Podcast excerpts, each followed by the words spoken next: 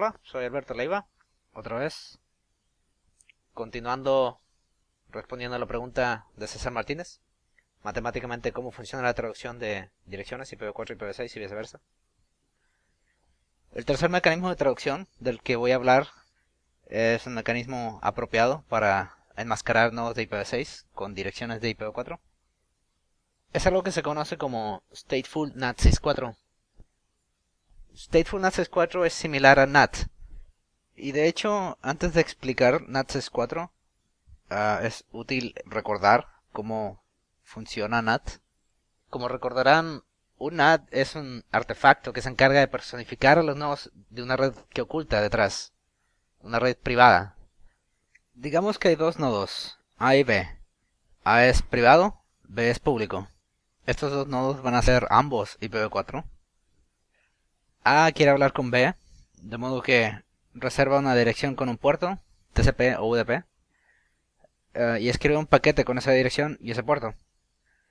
Cuando el paquete llega al NAT, el NAT se da cuenta que el paquete contiene una dirección privada y que esta dirección no puede estar en el Internet global, por lo que reserva un nuevo socket, un socket por su cuenta, con su dirección pública hacia B. Entonces quedan dos sockets, uno entre A y el NAT y el otro entre NAT y B. El trabajo del NAT consiste en relevar la información entre los dos sockets. En otras palabras, NAT se está, se está haciendo pasar por A a los ojos de B. Y Stateful NAT64 es lo mismo, excepto que en lugar de ocultar una red privada, oculta una red de IPv6. No es realmente un mecanismo de traducción de direcciones tal cual. No hay relación entre la dirección del nodo original y la que se usa para enmascararlo hay un nodo, digamos, el nodo, no sé, 2001, dos, dos puntos ABCD, dos puntos 1, 2, 3, 4, etcétera, etcétera.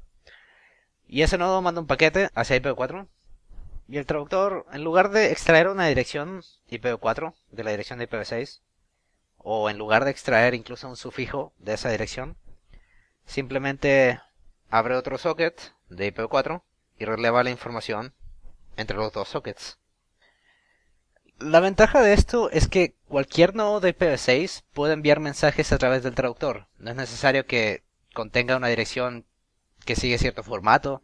No es necesario que haya que reservar una dirección IPv4 por cada nodo de IPv6 que quiera hablar con IPv4.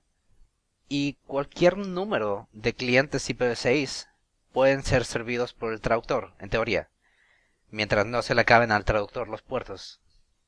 La desventaja es que el traductor necesita mantener una tabla que mapea a qué socket de IPv4 corresponde cada socket de IPv6. Esta tabla es estado. Es la razón por la cual se llama stateful NAT64. Y como siempre que se guarda estado, dificulta el balanceo de carga a través de diferentes traductores. Y bueno, eso es stateful NAT64. Es un NAT pero esconde nodos de IPv6 en lugar de IPv4. Guarda estado. Es difícil hacerlo redundante. Es un AD, pues. Es un AD. Con todo lo que eso implica. El cuarto método de traducción que debería tratar es una cosa que se llama MAP-T. M-A-P-T. A diferencia de los anteriores, e-, es algo complicado. Realmente no puedo explicarlo a fondo sin tener imágenes.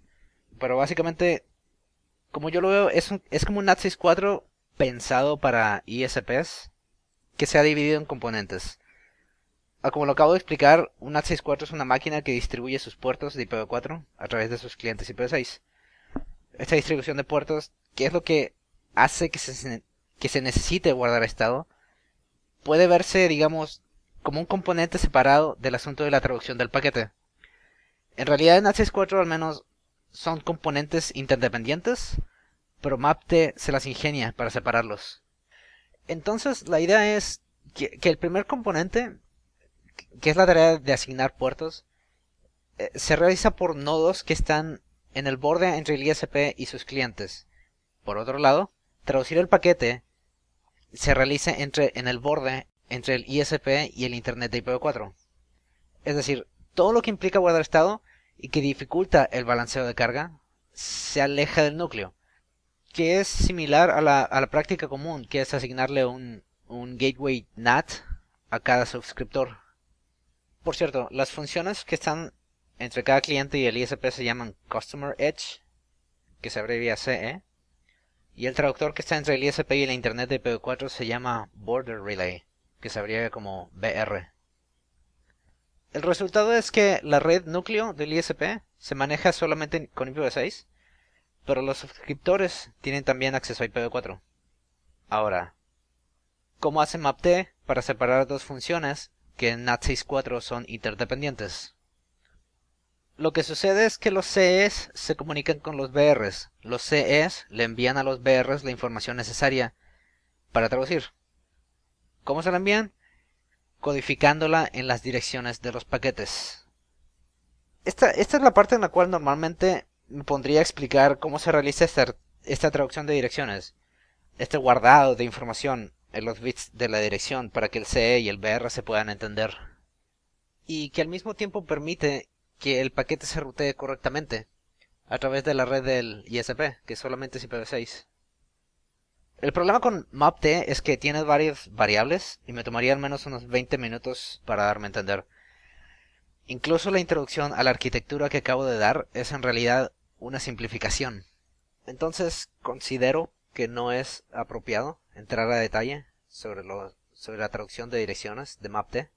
De modo que hasta aquí lo voy a dejar por un momento. Si usted se siente interesado o interesada en este mecanismo, que es versátil como un NAT 4, pero que no guarda estado en secciones críticas de la red, sugiero la lectura de una guía técnica que tiene Cisco. Se llama Technical Guide to Mapping of Address and Port. Está en inglés, lo siento, pero es el documento más amigable que he encontrado acerca de MapT. Y bueno, finalmente me toca hablar del último mecanismo de traducción, el último sucede que tampoco tiene nombre. Lo, más cercano que he encontrado es Stateless Source Address Mapping for ICMP Packets, ah, que se traduce como mapeo de fuente estático para paquetes de ICMP.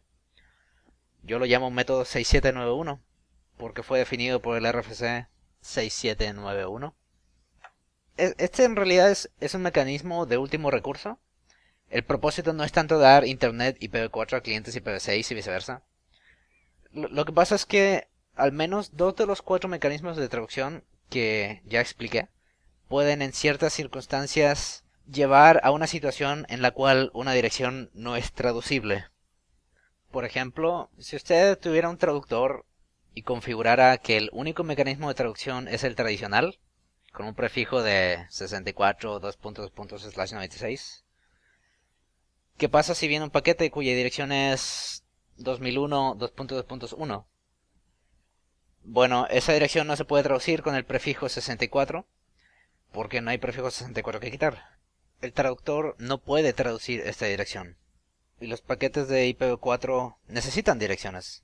Por lo tanto, el hecho de que esta dirección no sea traducible hace que todo el paquete sea intraducible. Y esto generalmente no es un problema. Si a un traductor sucede que le llega un paquete con una dirección no traducible, muy probablemente el paquete no tenía intención de traducirse. Quizá el paquete estaba dirigido hacia el traductor mismo o algo estaba mal configurado y el paquete llegó ahí por accidente. Excepto con ICMP. Errores de ICMP. Sucede que los errores de ICMP contienen información valiosa, útil para monitorear la red, útil para que el usuario vea un mensaje de error en lugar de quedarse esperando un timeout, útil también para Method Discovery muy importante para evitar fragmentación. Y bueno, otras cosas. Sucede también que estos errores son generalmente generados por enrutadores. Y los enrutadores son por lo general buenos candidatos para no tener direcciones IPv4 embebidas dentro de sus direcciones IPv6. Porque solamente se encargan de enrutar. No va dentro de sus propósitos abrir sockets con nodos de IPv4. Por lo tanto, sería desperdicio malgastar nuestras escasas direcciones de IPv4 en enrutadores.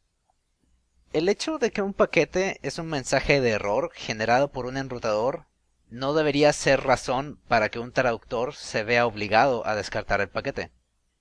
Y para eso existe el mecanismo de traducción 6791. Es, es una pool de direcciones que el traductor puede usar como fallback cada vez que se encuentre con una dirección fuente que no sea traducible en un paquete de ICMP. Error. De nuevo, no es realmente un mecanismo con matemática. El traductor ve una dirección intraducible, de modo que saca su saco de direcciones de repuesto. De ahí sale una dirección y esa es la que usa para reemplazar a la dirección problemática. Y eso vendría siendo todo. Eso es el mecanismo, el quinto mecanismo. Recapitulando, los métodos de traducción son el tradicional, un prefijo que se agrega y quita, definido por el RFC 6052. Está también la tabla de mapeos explícitos, una tabla de prefijos que se reemplazan unos por otros. Es el RFC 7757. Está también Stateful NAT 64, que es un NAT que en lugar de ocultar una red privada oculta IPv6. Es el RFC 6146. Está MapT, que podemos quizá criminalmente describir, simplificar como un NATSIS 4 distribuido. Ese es el RFC 7599. Y por último, tenemos el mecanismo 6791, que es el RFC 6791. Si alguien quiere ver estos métodos de traducción trabajando, tengo una implementación gratis, código abierto, Linux. Se llama Joule, J-O-O-L.mx. En este momento todos los mecanismos de traducción de los que hablé están implementados, excepto MapT. Ok, César, espero haber respondido a tu pregunta. Estoy consciente de que me la pasé más tiempo hablando de arquitectura que de matemática, pero es que simplemente los dos primeros mecanismos son muy sencillos. MapT es demasiado complicado para un podcast. Y los dos restantes no involucran absolutamente nada de matemática. Direcciones de IPv6 se intercambian por direcciones de IPv4 que no tienen nada que ver. Y bueno, gracias por la atención. Quedamos al tanto de más preguntas. Muchas gracias.